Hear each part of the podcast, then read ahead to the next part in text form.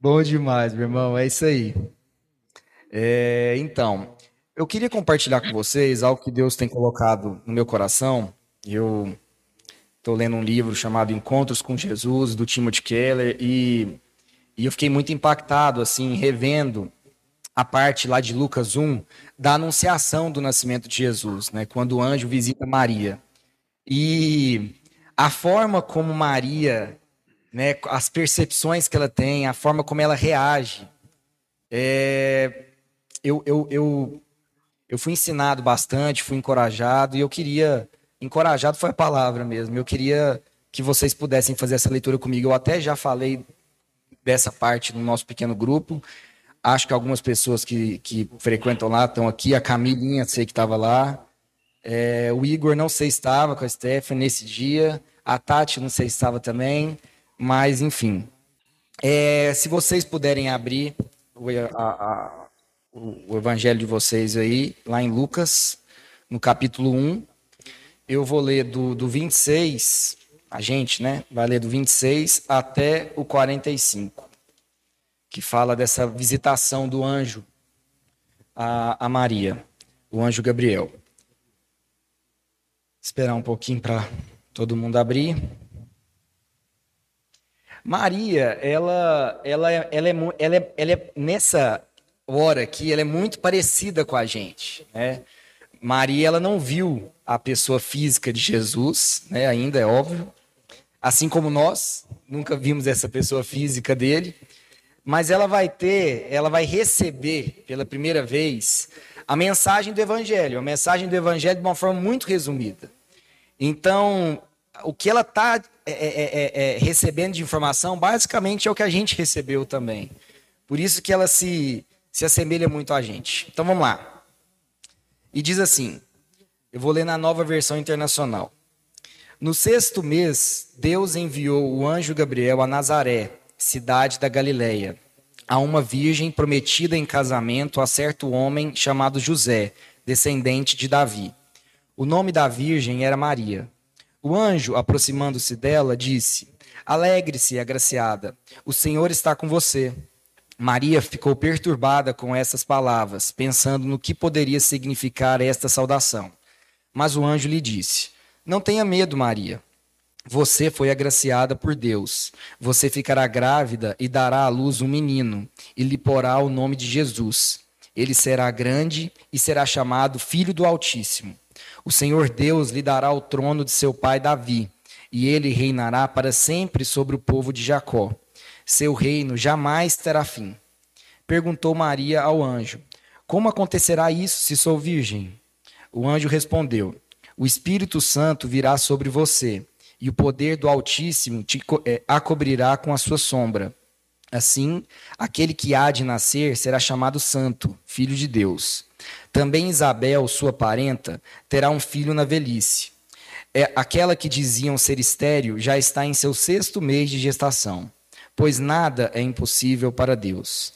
Respondeu Maria: Sou serva do Senhor, que aconteça comigo conforme a tua palavra.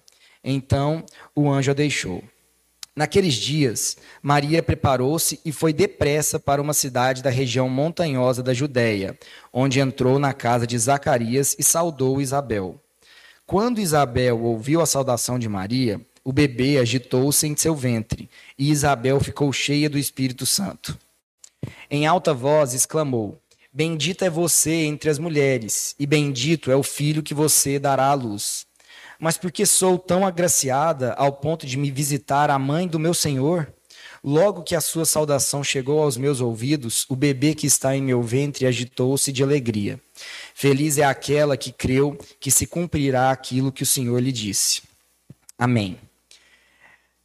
Então, vocês imaginam essa cena, né? É, é, um anjo chega, chega na presença, o anjo Gabriel chega na presença de Maria. Maria, uma menina, uma não existe esse termo, né? A gente criou adolescente de supostamente de uns 14 anos, que estava ali prometida em casamento, ela estava noiva, né? E, e naquela época o noivado ele era celebrado com um contrato, então não era não era de boca, vamos dizer como se diz. Além disso, ela era, era algo firmado mesmo. Para ela, para ela é, é, é, abandonar aquela situação de, de noivado, era como se fosse um divórcio mesmo.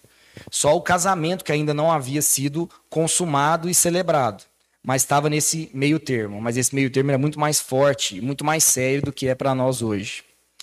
E ela aparece um anjo para ela, o anjo Gabriel. Naquela época era muito, o povo era muito supersticioso, então não, eles não tinham problema, né, de, de, de um anjo aparecer para eles. Isso para eles poderia parecer algo que aconteceria mesmo. Difícil é para nós hoje crer que o anjo vai aparecer na nossa frente e vai e vai dizer alguma profecia, enfim, que vai nos visitar. Talvez isso a impactasse mais, mas eu creio que aquilo que o anjo falou a impactou muito mais do que ter visto o anjo é, é, é, é em si. É, e aí é, aparece para ela né? Nazaré era, uma, era, era, era o norte ali da Palestina, era, era, vamos dizer assim, o bairro pobre da Galileia. Então era um lugar onde talvez os, as boas coisas da vida não aconteceriam, né? Algo para ser é, é, é, anunciado hum, teria que ser em Jerusalém, teria que ser na casa de algum príncipe, na casa de algum de, de alguém da família real, da descendência até de Davi. Porque nós vamos ver que Maria não é da descendência de Davi, José é da descendência de Davi. Jesus só cumpriu a profecia bíblica porque ele foi adotado por José. Porque ele foi filho de José por adoção. E José era da linhagem de Davi. É, enfim. E ele vem, o anjo, dizendo que ela é, daria a luz ao filho do Altíssimo. Filho do Altíssimo, essa expressão, ela, ela era muito comum ela ser utilizada quando alguém parecia demais, os seus atributos pareciam com, com certa pessoa. Não, você está parecendo que é filho filho do João, você está igualzinho ele. Não necessariamente a pessoa é filha mesmo dele. Ou então a, a, a, a pessoa, para ser falado que era filho de alguém, ela, ela, ela cria demais, ela tinha uma crença demais nessa, é, nisso. É, tanto é que Jesus é, quando ele estava no templo, não lembro a passagem, ele, ele, ele, ele, ele exclama para alguns, para alguns fariseus que, que diziam ser filhos de Abraão e filhos de Deus, ele, ele, ele vem e fala: vocês são filhos do diabo, porque vocês mentem igual a ele. Então era comum utilizar essa expressão filho para não necessariamente ser filho. Então, quando fala que daria luz a um filho do Altíssimo, poderia ser alguém que, que assim como João Batista, por exemplo, iria, iria ser é, é, alguém que, que devoto, que ia ter essa devoção para Deus, alguém, um, um, um, um, sacerdote, enfim. Mas aí ele continua. E ele diz que esse filho que, que, ela, que ela terá, ele irá reinar para sempre. Mas assim, como assim, reinar para sempre? Né? Vai ser um, um, um reino que durará muitos anos, ou, ou, como é. E aí o anjo mais para frente ele ainda ele, ele ainda bate nessa tecla. Ele fala que o, o, o, o ele confirma falando que o seu reino jamais terá fim. Né? Então não seria meramente um rei político. Né? Não, não seria mais um dos reis de Israel. Seria um rei, filho do Altíssimo, que reinaria para sempre. E depois ela ainda, é, é, ela ainda depois a gente vai ver que ela pergunta, né, como se dará isso, e, e ele fala, não, a sombra do Espírito Santo vai cobrir você e você vai gerar um filho de Deus. Então é literalmente isso mesmo. Ele vai ser gerado por Deus. Ele é o filho do Altíssimo mesmo. O seu reinado vai durar para sempre. Não terá fim, nunca terá fim. E aí é, você já imagina né, isso para uma, uma, uma judia recebendo essa mensagem, como, como que já, já, já essa, a teoria ali da encarnação, né, como, como a palavra dizia que um ser humano se tornaria divino. E não que Deus é, é, é viria à Terra sendo gerado por uma menina. É, ele viria à Terra como filho de Deus, em forma humana e reinaria para sempre. Isso não fazia sentido na cabeça dela. Então você imagina como que como que Maria foi como que ela recebeu essa essa notícia, né? E as consequências disso. E ela fala que o nome de Jesus, o anjo fala que, que a Maria irá pôr o nome de Jesus. A tradução de Jesus é Deus que salva. Interessante isso, né? Então nós temos aqui um evangelho, né, sendo sendo revelado em poucas palavras, resumidamente, na vida de Maria, assim, do nada. E, e Jesus, né, é o Deus que salva, e ele é mesmo Deus que salva. Né? Talvez o cristianismo ele se diferencia de todas as religiões, porque geralmente em outras religiões os, os, é, é, os guias né, dessa religião eles te ensinam o caminho para a salvação. Já Jesus é o caminho para a salvação. É através dele que nós obtemos a salvação. Não cabe a nós, é ele. ele. Ele, ele viveu a vida que a gente deveria viver e ele morreu a morte que a gente merecia morrer, para que a gente pudesse ser salvo. Então, né, não, não, não existe nome mais adequado de Jesus do que, do que esse, né? O Deus que salva. E assim, o que, que torna Maria, né, essa menina, essa camponesa pobre, muito pobre, é, a gente tem é, evidências da pobreza de Maria e de José na circuncisão de Jesus. Quando eles levam Jesus ao templo para ele ser circuncidado, é, os pais tinham que oferecer uma oferta. E o, e o, animal que era ofertado dizia muito sobre a classe social que, que eles estavam inseridos. Então, quando eles ofertavam dois pássaros, que queria dizer que essa família era muito, muito pobre. Então nós estamos falando de uma, de uma família que é pobre, de uma família humilde, né? É, de, uma, de, uma, de uma mulher que é solteira, apesar de estar compromissada, o que eu acho que é até pior a situação dela, né? Que essa barriga ela ia, ela ia aparecer muito antes da hora, né? Então aquilo ali, primeiro tinha o problema de contar para José. Como é que você conta isso para José? Maria, ela não, ela, não, ela não era a óbvia. Ela não era nem de longe a pessoa óbvia para receber essa graça de Deus. Para ela, se você for fazer a conta humana, era uma desgraça humana que ela estava recebendo ali, pelo amor de Deus. Como que eu. Quem vai acreditar em mim? Quem que vai acreditar numa menina de 14 anos, pobre, que está noiva e que engravidou? Eu vou falar foi um anjo que, que, meu, que, que meu noivo vai pensar de mim? Eu vou entrar em desgraça. Ele vai entrar em desgraça também. Porque ele honrando a palavra dele, né? E depois é bom a gente ler na percepção de Mateus 1, que Mateus 1 não fala a percepção de Maria, ela vai falar a percepção de José. E aí você olha para José, né? José recebendo essa notícia. Primeira coisa que ele quis fazer foi fugir. Eu não posso se eu, se eu ficar aqui, eu vou desgraçar a vida da Maria. Então, um homem honrado quis fugir por um motivo nobre.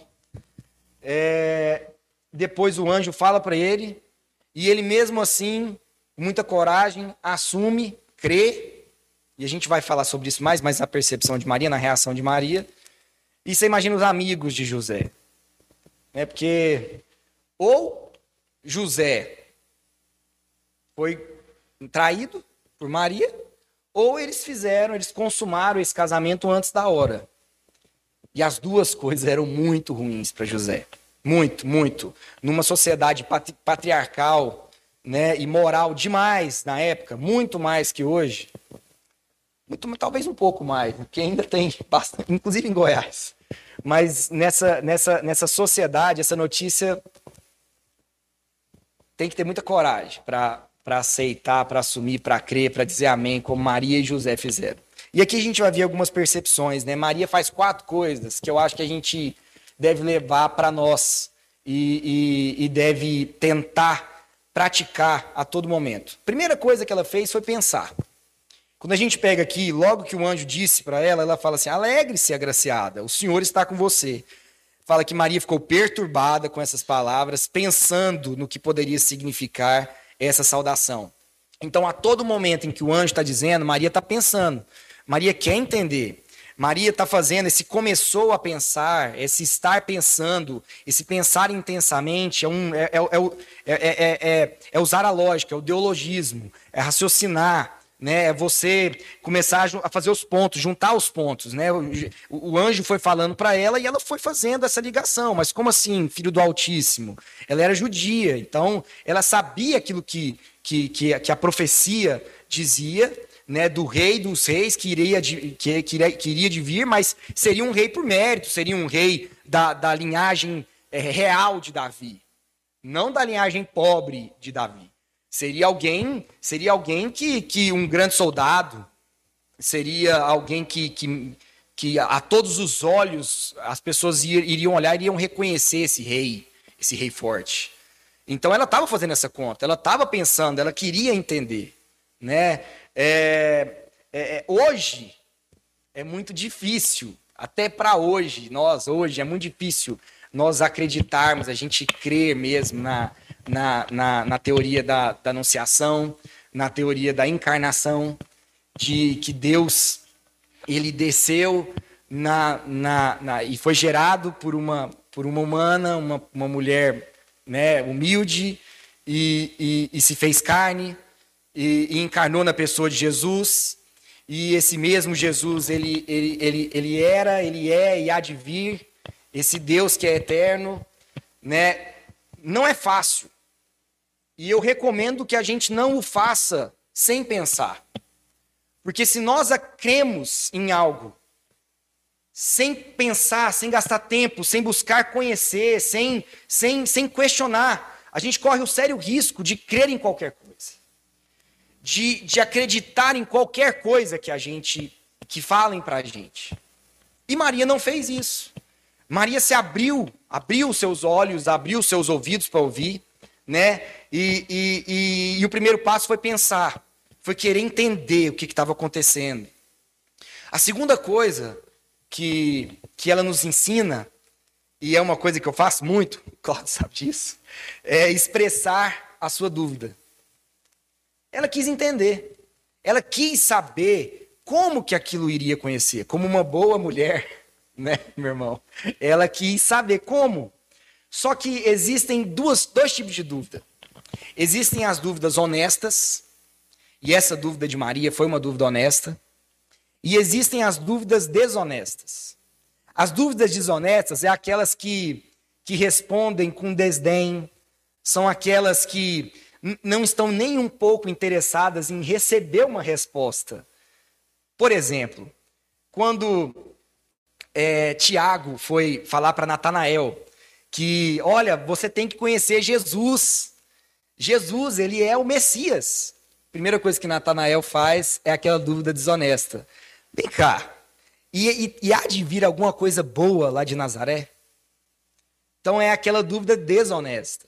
É aquela, é aquela coisa que fala assim: não, meu filho, você não sabe nada, não. Ó, oh, duvido, duvido. A pessoa não está aberta, ela não quer receber aquela informação. Mas Maria não. Mas, mas Maria, ela quer. É, a pergunta dela é uma pergunta muito humilde, é uma pergunta em que ela se abre, ela abre qualquer tipo de muro que ela tinha, qualquer tipo de, de, de amarra que ela tinha. E ela quer entender, ela pergunta para o anjo: mas como? Como, anjo, que isso se dará? Porque eu, eu sou virgem. Eu não me deitei, eu não, eu, eu, eu, eu não, eu não deitei com ninguém ainda. Como que, que isso vai acontecer? Então foi uma pergunta honesta. Diferente, por exemplo, da de, de Zacarias. Que Zacarias, ele, no início do capítulo 1, o anjo visita Zacarias para falar que a mulher dele, Isabel, e eles já eram um casal de idade, é, que a mulher dele, Isabel, ela, ela ela, ela geraria um filho de Zacarias, e esse filho seria cheio do Espírito Santo, desde os, do, de quando ele fosse desde quando ele fosse nascer, mas acho que não, desde quando ele foi gerado, porque Isabel depois fica cheia do Espírito Santo só quando João Batista mexe ali. Mas Zacarias já perguntou assim: como é que eu posso ter certeza disso? Então você já viu que não era aquela pergunta honesta de Maria: como que isso pode acontecer? Zacarias já perguntou: mas como é que eu posso ter certeza disso? Isso não pode ser verdade. Como é que você vai me garantir? Então não foi aquela pergunta 100%. E Maria não, faz ela totalmente diferente. né? Ela expressa essas dúvidas e olha o tanto que essa dúvida de Maria foi importante para consolar o meu coração e eu creio que o coração de quase todos que estão aqui. Se Maria não tivesse feito essa pergunta, expressado a dúvida dela, não haveria uma expressão que talvez a, a mais consoladora de todas. E o anjo fala no final, porque Maria, para Deus, nada é impossível. É um bom argumento. Eu acho que é um excelente argumento. Acho que a gente não precisa de argumento melhor na nossa vida do que para Deus, nada é impossível. Crê, tenha fé que Ele sabe o melhor para você, que Ele tem o melhor para você. Creia. Sua prima, Isabel, aquela que eles a chamavam de estéreo, ela já está grávida e ela está no sexto mês de gestação. Né? Então, assim, é, quanto mais a gente pergunta, quanto mais a gente está disposto a abrir, mais longe a gente chega. Sabe? Mais longe, é não só nós chegamos, mas como as pessoas que estão ao nosso redor chegam. Então a gente tem que pensar, a gente tem que buscar a palavra de Deus como quem quer buscar conhecimento. A gente não pode ter, sabe, vergonha de perguntar. Se a nossa dúvida ela for honesta, a gente tem que fazer as perguntas mesmo. Quantas vezes eu já não perguntei para o Cláudio? Muitas vezes.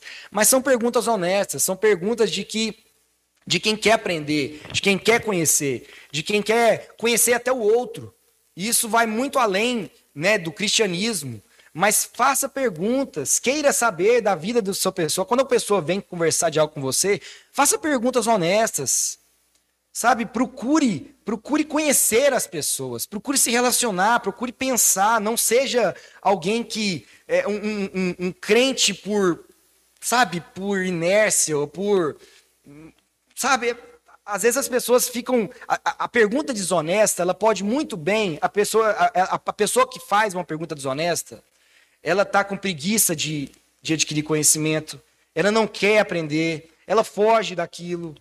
Mas a pergunta honesta não, ela está sempre disposta a aprender. A pergunta honesta é a pergunta que traz sabedoria. A terceira coisa que, que Maria fez foi depois de um argumento desse, né? Porque Maria, para Deus nada é impossível. Maria creu. Maria creu e Maria se entregou.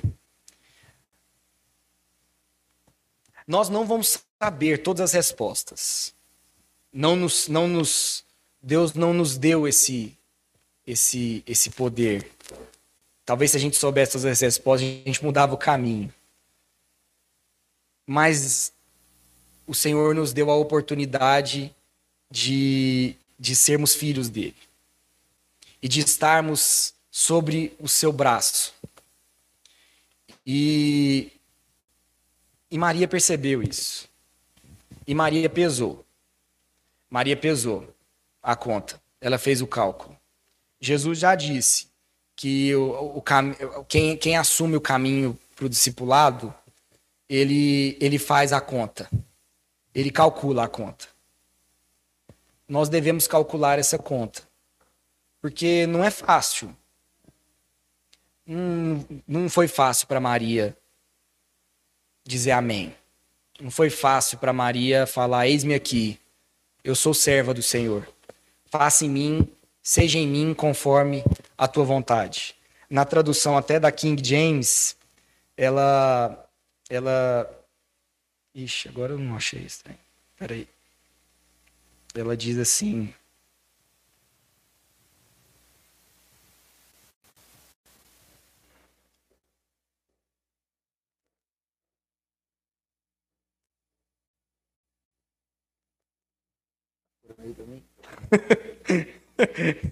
Eu não sei se eu anotei isso aqui agora. Porque. Ah, tá aqui. Seja em mim, segundo. Aqui na, na versão internacional, ela responde assim: Sou serva do Senhor, que aconteça comigo conforme a tua palavra. E na King James já é mais profundo, já é assim, é, é tão lindo. Ela fala assim: Seja em mim segundo a sua vontade.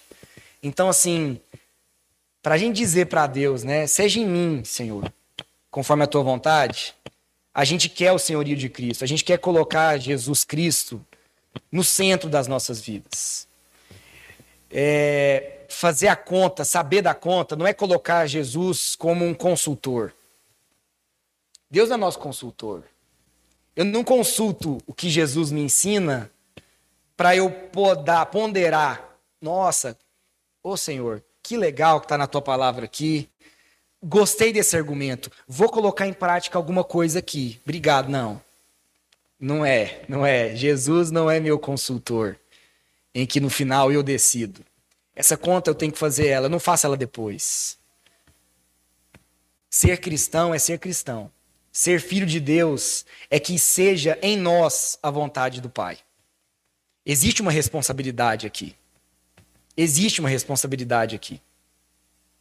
Essa responsabilidade tem que ser assumida. Não quer dizer que eu sempre faço né, aquilo que tem hora que eu tomo as escolhas erradas. Mas eu tenho que me arrepender. Eu não posso achar que isso é normal, eu não posso achar que isso é certo. Eu não posso achar que ser cristão é uma é um jeito bom de viver a vida. O caminho para viver a vida é Jesus. E eu tenho que fazer essa conta. Nós temos que fazer essa conta. Maria fez essa conta. José fez essa conta. Para a gente, isso requer coragem. Então, se eu pudesse usar uma expressão, seria: Maria, você é muito corajosa. Você foi muito corajosa. Hoje isso ia ser complicado de explicar. E naquela época? E naquela época? Você acha que o sacerdote do templo ia acreditar que o rei dos reis veio desse casal? Desse casal?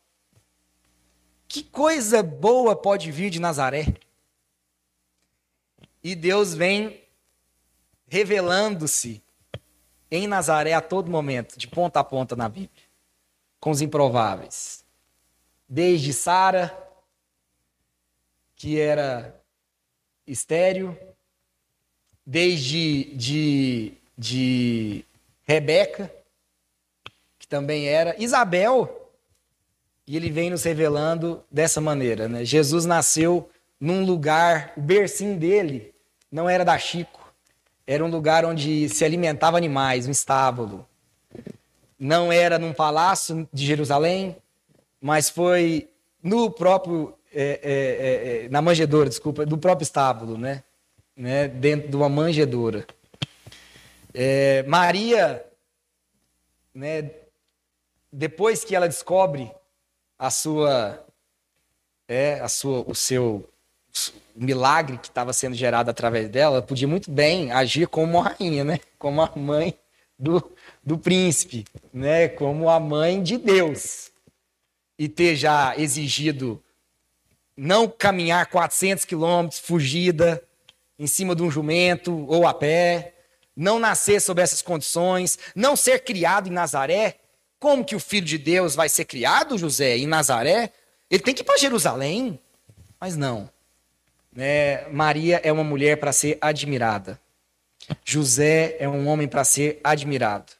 E não é à toa que Maria é uma das, se não é, né, a humana mais famosa do mundo.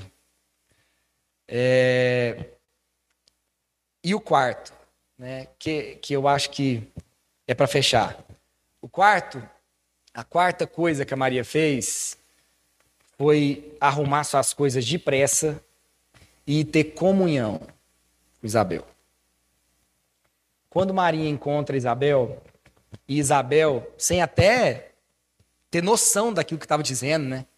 Ela tomada do Espírito Santo, João Batista já começou ali a, a, a cumprir a sua profecia, que ele seria, é, é, o Espírito Santo estaria sobre ele a todo momento, é, ela fala, né, ela, ela, quando Maria vai buscar uma irmã de fé, ela diz: Como agraciada que eu sou, quanto bendita entre as mulheres aqui eu estou sendo de receber a mãe do meu Senhor, né?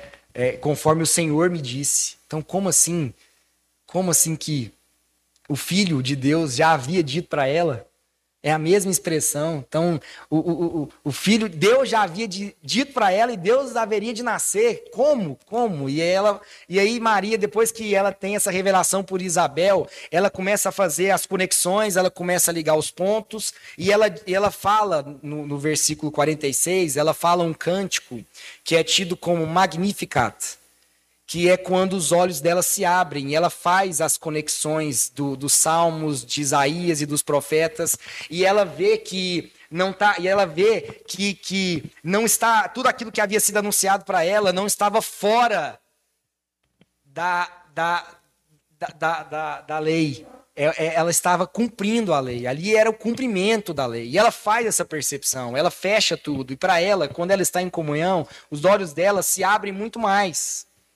Então, se ela não tivesse em comunhão, talvez ela não, ela não, de que, de que adianta a fé se não é para desaguar em alguém, se não é para eu repartir ela com alguém?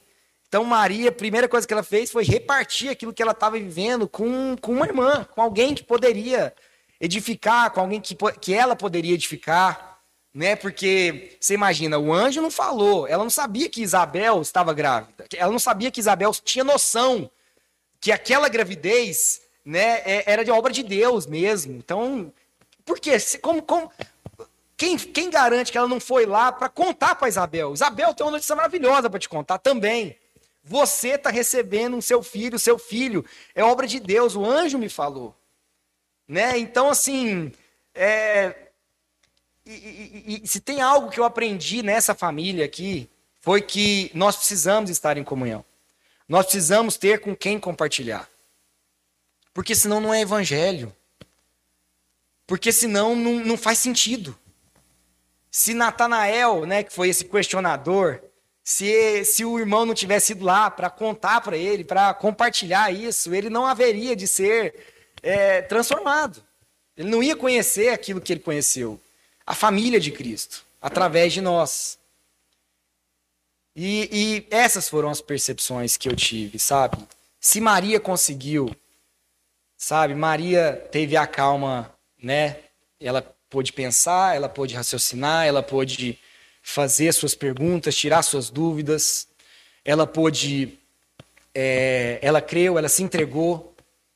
O mais difícil, né, a se entregar a nós mesmos. Esse é o mais difícil a negar a nós mesmos, né? Esse é o caminho de seguir a Jesus, para a gente tomar a nossa cruz seguir Ele. E ela não seguiu Ele sozinha, ela seguiu em família. É isso, meu irmão, que eu queria em comunhão do Espírito. Amém. PJ, opa, aumentou aqui. Tá contigo aí, meu irmão. Alegria, gente. Benção demais, né? De novo aí, bom dia para todos aí, para quem foi chegando depois. Alegria, viu, Diogo? Reflexão assim poderosa, né? Um grande é, desafio para a nossa vida. E é curioso isso, porque é, é exatamente sobre assim, a gente está mesmo no mesmo espírito, né? Apesar de é, não estarmos reunidos, nós estamos nos encontrando então, eu creio que um dos aspectos da, da reflexão que você nos traz hoje é a gente saber exatamente essa diferença né, entre reuniões e encontros. Às vezes a gente se reúne e não se encontra, mas a gente pode se encontrar mesmo não estando reunidos.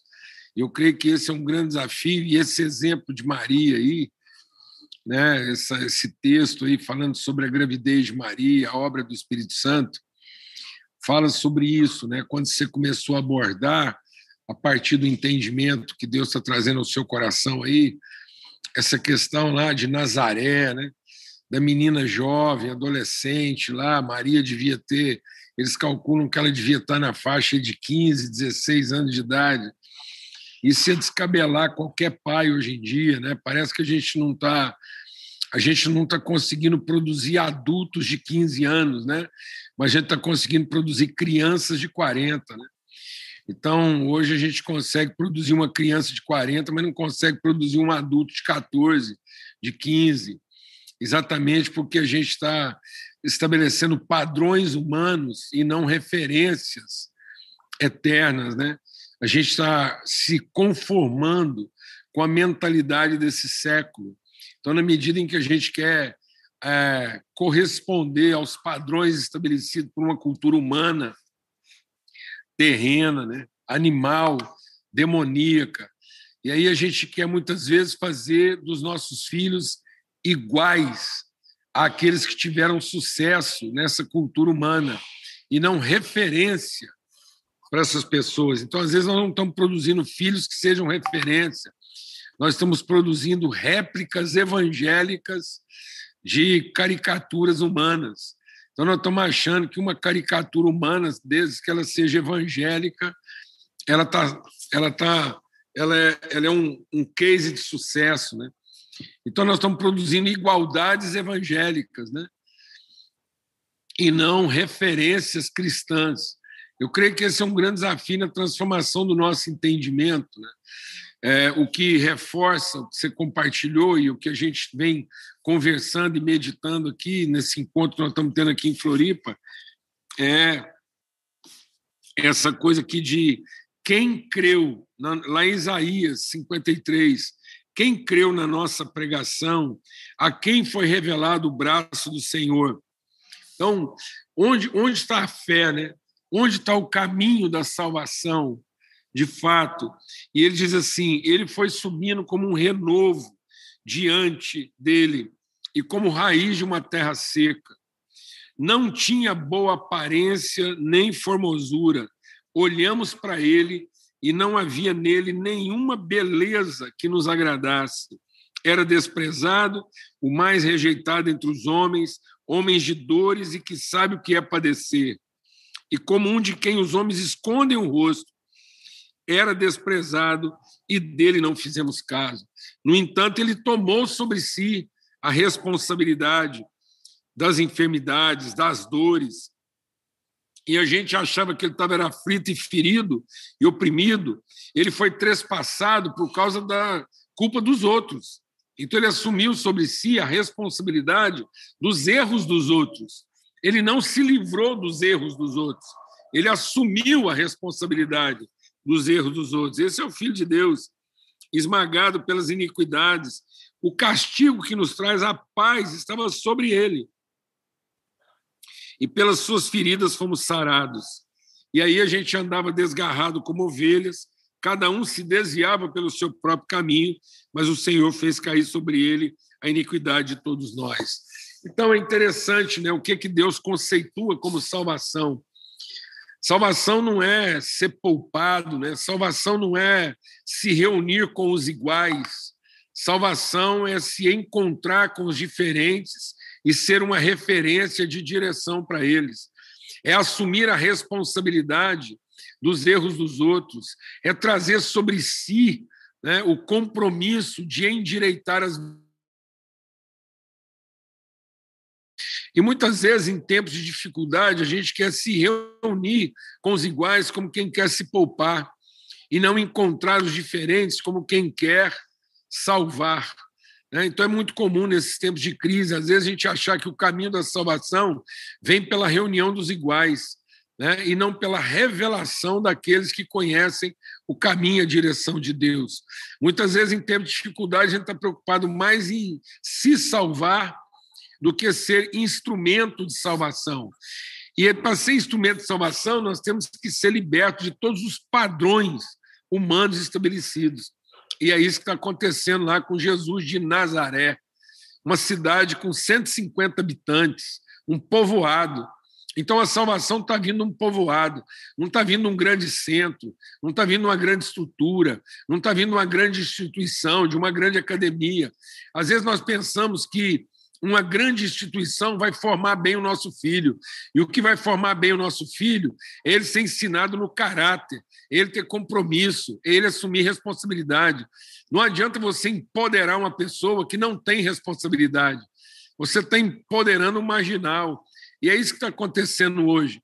Boa parte da marginalidade do Brasil hoje ela está sendo capitaneada por pessoas capazes, diplomadas, ilustradas, bem formadas e que frequentaram as melhores instituições, têm acesso aos maiores recursos. E muitas vezes, em vez de lugar, usar isso como responsabilidade em relação ao povo, usam isso para criar seus guetos de proteção, né? criar suas, suas colônias de privilégio.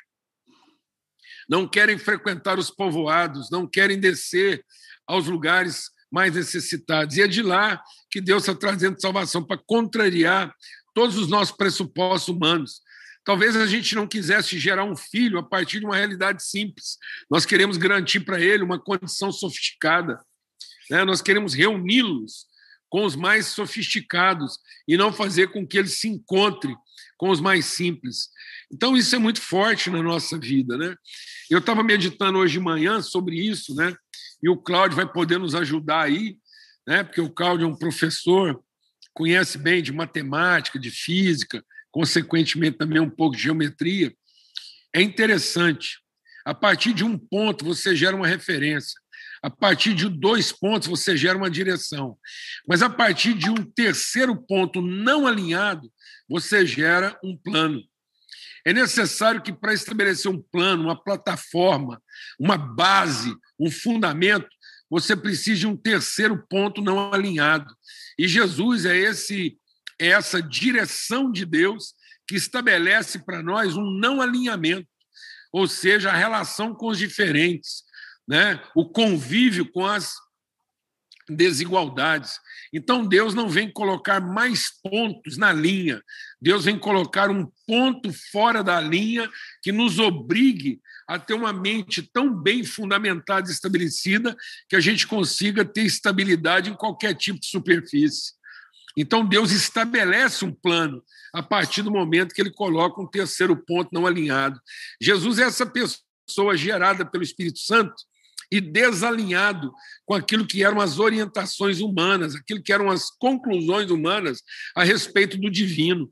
Então, se a gente quiser verdadeiramente conhecer a Deus, nós temos que ter disposição de comungar, de conviver com aqueles que nos desalinham, com aqueles que nos tiram dos nossos pressupostos, dos nossos padrões estéticos, dos nossos padrões culturais, da nossa comodidade. É isso que Deus está fazendo. Ele está trazendo esse Jesus de Maria de Nazaré, esse Jesus de José o carpinteiro, né, de uma condição totalmente improvável, para mostrar que os possíveis de Deus não são de acordo com as nossas competências, nem com as nossas expectativas, nem de acordo com as nossas habilidades, mas de acordo com o nosso conhecimento dele e a nossa absoluta dependência dele, para que ainda que a nossa vida pareça um pouco desalinhada, um pouco desarmoniosa, um pouco fora do padrão estético, um pouco fora do padrão de segurança, de beleza, de garantia, de riqueza, de poder, nós somos expressão daquilo que Deus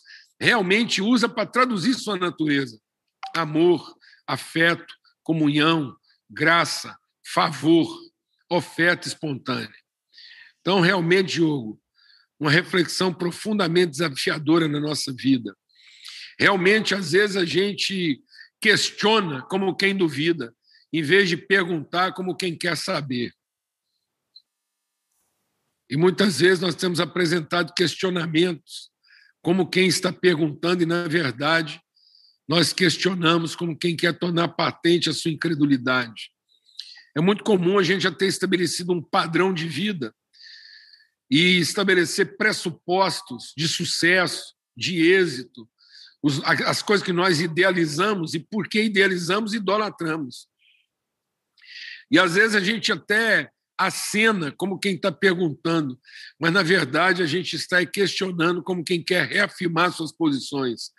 Não perguntamos como quem confessa sua ignorância e quer aprender, mas questionamos como quem duvida da posição do outro e como quem quer obrigar o outro a concordar com a gente, com aquilo que a gente já estabeleceu.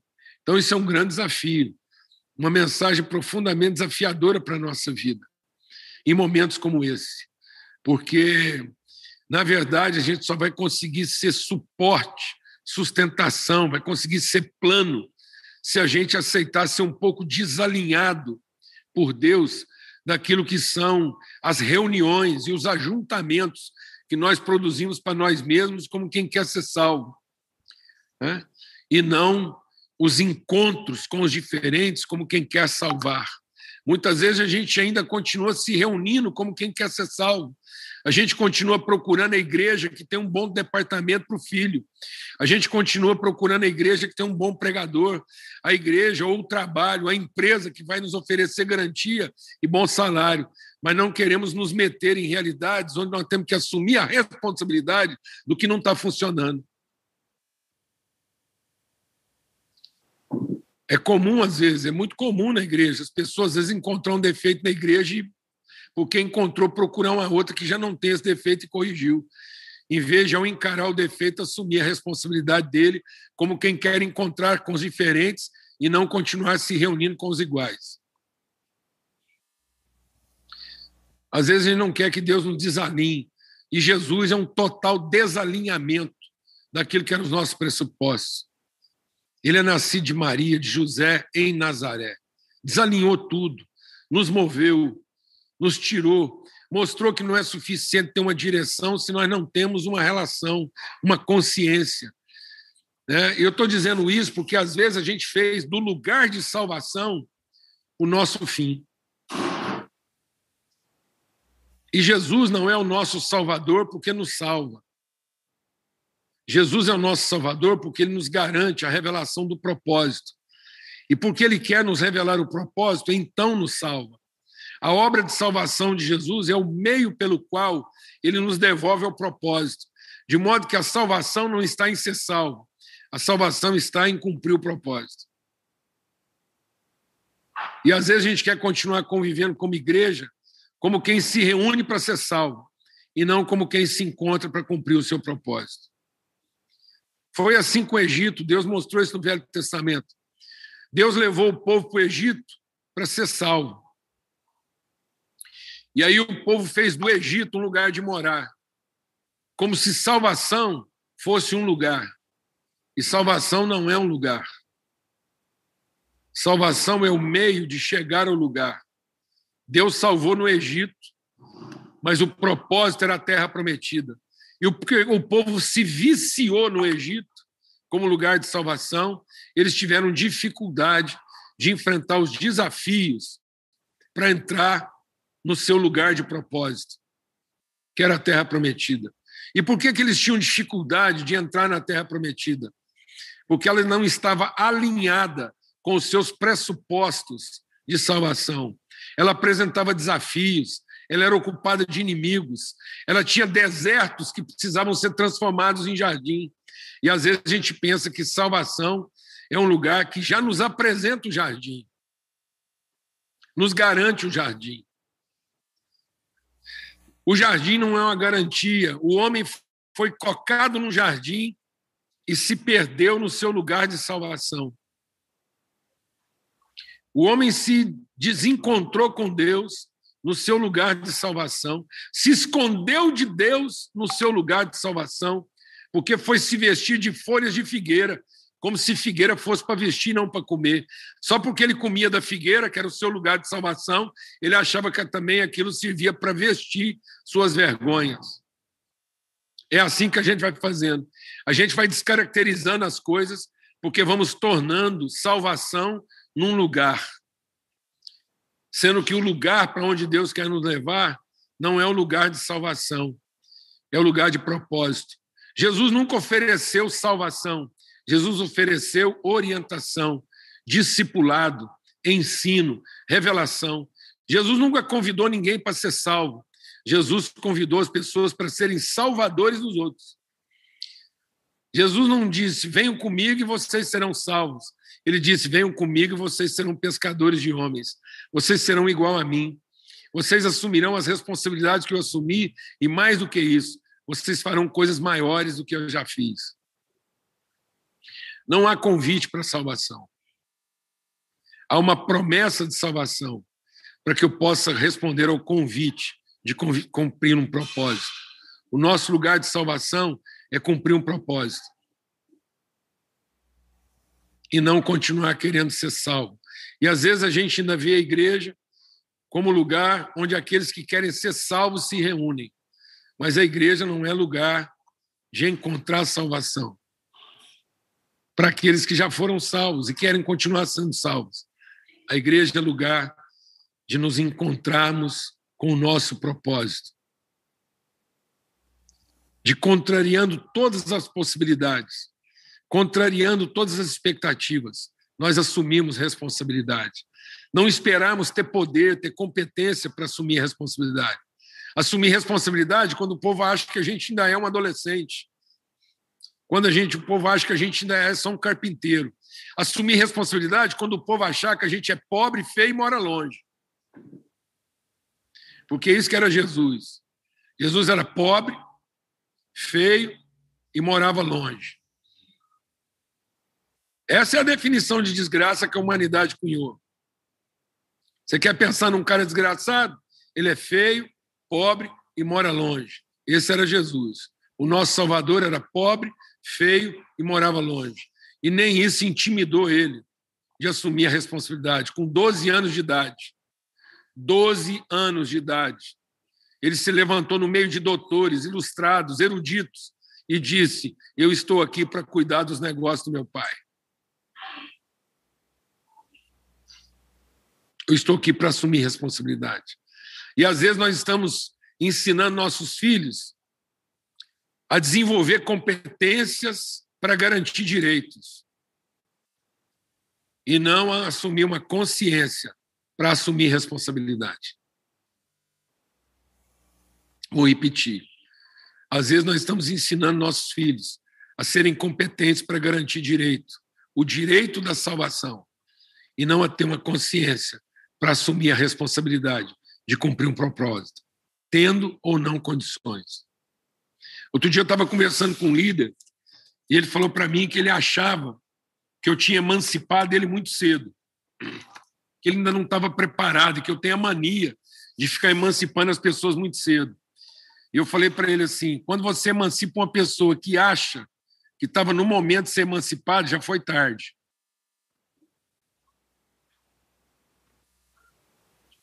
Quando você emancipa uma pessoa que acha que agora ela está pronta para ser emancipada, já foi tarde. Porque agora ela está emancipada segundo o seu direito, sua capacidade, sua competência e confia nela mesma. As emancipações têm que acontecer quando as pessoas ainda são feias, pobres e moram longe. Para que elas não confiem em si próprias. Para que elas sejam improváveis. Para que elas sejam um lugar de encontro e não a expectativa de reunião. Que elas possam ser inspiração e não conveniência. E às vezes a gente quer se reunir em torno das pessoas convenientes e não ser inspiradas pelas pessoas improváveis. Então não se torne uma conveniência para que depois as pessoas se reúnam em torno de você. Porque a primeira coisa que você vai duvidar nesse momento é do verdadeiro amor. Quando finalmente você tem todo o poder que você gostaria de ter, toda a capacidade que você idealizou ter, e você se tornou a pessoa que você sonhava ser, muita gente vai se reunir em torno de você. E nesse momento você vai duvidar se é por amor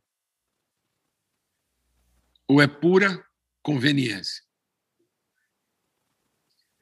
Então aproveite e encontrar-se com as pessoas enquanto você ainda é feio, pobre e mora longe quando ainda existe alguma coisa que faz parecer para você que será impossível. Porque Deus é Deus do impossível. Para que você dependa exclusivamente de Deus e nunca do seu próprio braço. Para que você seja uma inspiração para a consciência e não a constatação de uma conveniência. Que as pessoas aprendam a te respeitar, mesmo quando elas não te admiram. Em nome de Cristo Jesus, Senhor. Obrigado, Diogo, que você colocou o coração aí em Deus para nos trazer esse desafio de reflexão e que a gente possa dormir com esse barulho. É, que a gente possa repousar sobre esse desafio. Que o Santo Espírito de Deus nos perturbe de maneira plena né, e que a gente aprenda a ser transformado no entendimento antes que a gente vá se tornando uma conformidade. Vamos tomar cuidado para nós não estarmos formando pessoas em conformidade, mas que nós possamos estar estimulando pessoas em desalinhamento, para que isso estabeleça um plano, né? Vamos ser desafiados a entender que salvação não é um lugar, é um meio. Lugar mesmo é o propósito. Deus não quer nos acomodar, nos acampar no lugar da salvação. Porque quando a gente acampa nesse lugar, ele se torna o lugar da nossa escravidão. O Egito, como lugar de salvação, se tornou o lugar da escravidão. Por isso que Jesus diz: aquele que continua querendo se salvar está se perdendo, mas aquele que se perder se salvará. Então é no lugar onde eu assumo risco, é no lugar onde eu sou exposto, é no lugar onde as minhas fragilidades contam, que eu cumpro o meu propósito. E não um lugar onde eu estou protegido, onde eu estou garantido, eu estou bem servido, estou bem atendido nas minhas conveniências. Que a igreja continue a ser o nosso lugar de segurança, porque é o nosso lugar de desconforto. O lugar que nos exige, que nos ilumina, que nos impulsiona, que a igreja não seja o lugar onde as nossas necessidades são atendidas, mas onde as nossas responsabilidades são assumidas.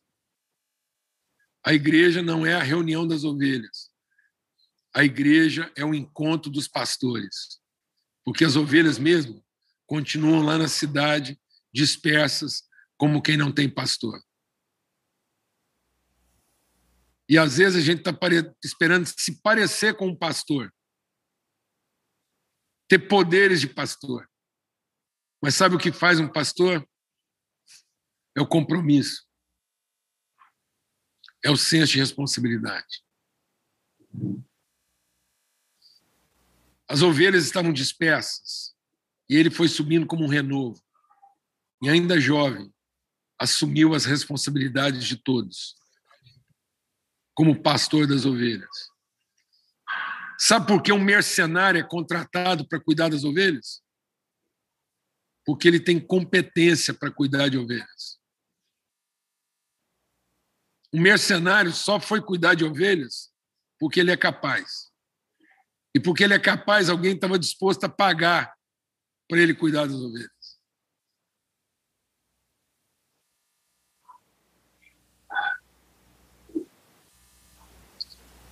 Mercenários são pessoas capazes de cuidar de ovelhas que são pagas para isso. Mas que depois não tem compromisso com as ovelhas. Tem compromisso com a sua profissão.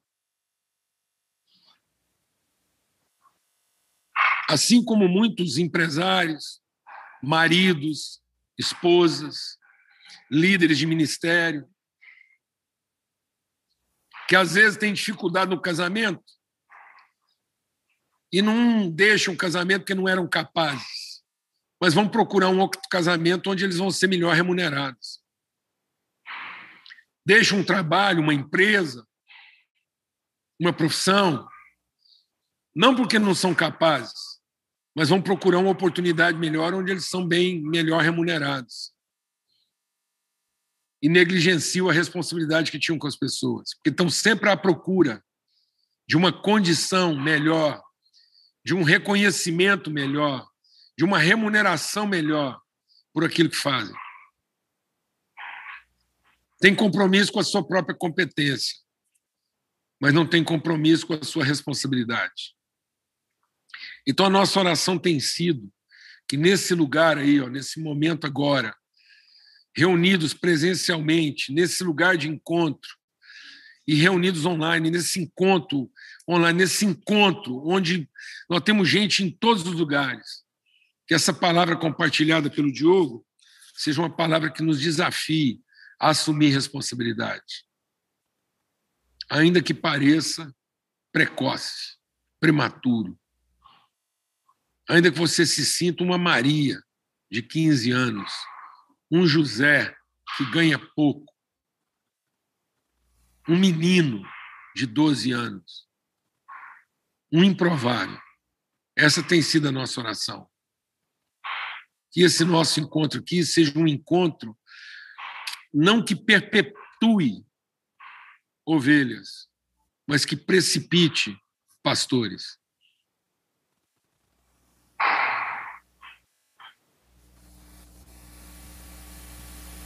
Amém? Nós não queremos ter ovelhas velhas. Nós queremos cada vez mais ter pastores jovens.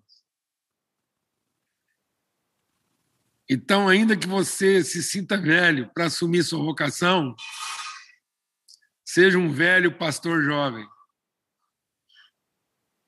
Venha desfrutar todos os desafios de assumir a responsabilidade para aquilo que você nunca se achou preparado ou pronto.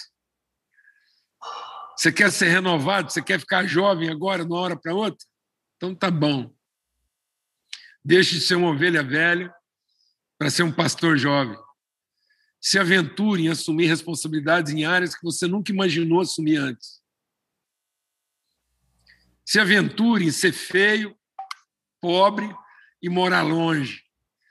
Se aventure a encarar riscos e responsabilidades e alguém perguntar para você quem você pensa que é, de onde você acha que veio e quanto você acha que tem.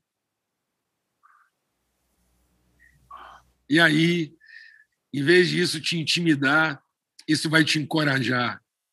Realmente, eu estou na total dependência de Deus para cumprir o meu propósito, porque resolvi sair do meu lugar de salvação, porque salvação nunca foi meu lugar, foi apenas o meio pelo qual Deus me recuperou e me restituiu o privilégio de cumprir o meu propósito. Eu estava perdido e fui salvo. Eu estava perdido tentando salvar mim mesmo e agora fui salvo para poder me perder na minha vocação e no meu chamado.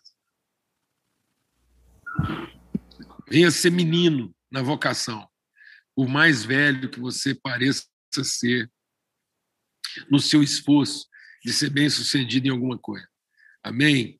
Valeu, Diogo, Cláudio, graças a Deus por esse desalinhamento santo, né? por esse esse ponto fora da reta que estabelece para nós um plano de comunhão, de relacionamento e de sustentação para a gente continuar na nossa vocação. Louvo a Deus pela amizade de todos vocês, porque não fosse essa amizade, a gente seria medíocre. Nós já teríamos sido vencidos pela nossa pobreza, pela nossa feiura e pela nossa distância. Mas graças a Deus que a gente tem amigo, e amigo não conhece a gente e nem fica com a gente só os interesseiros ficam com a gente porque a gente mora perto, é rico e bonito. Mas os amigos continuam conosco, mesmo quando a gente é feio, pobre e mora longe. Amém, Amarim? Amém, Sérgio? Amém, amigos aí. Glória a Deus. Amém. Aleluia. Um forte abraço para todo mundo aí.